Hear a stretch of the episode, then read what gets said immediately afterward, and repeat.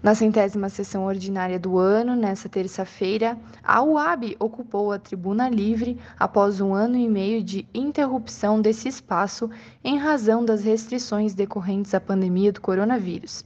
O presidente da entidade, Valdir Walter, expôs alguns agradecimentos ao poder público e lançou o pedido dos moradores dos bairros do município.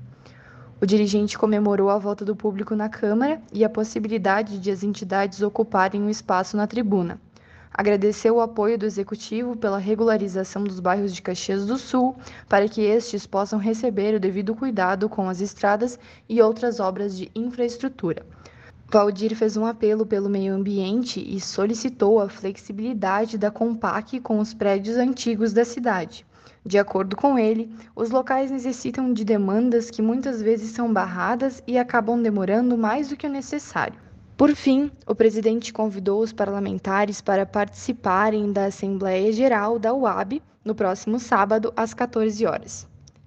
Da Assessoria de Comunicação da Câmara de Vereadores de Caxias do Sul, Bruna Giusti.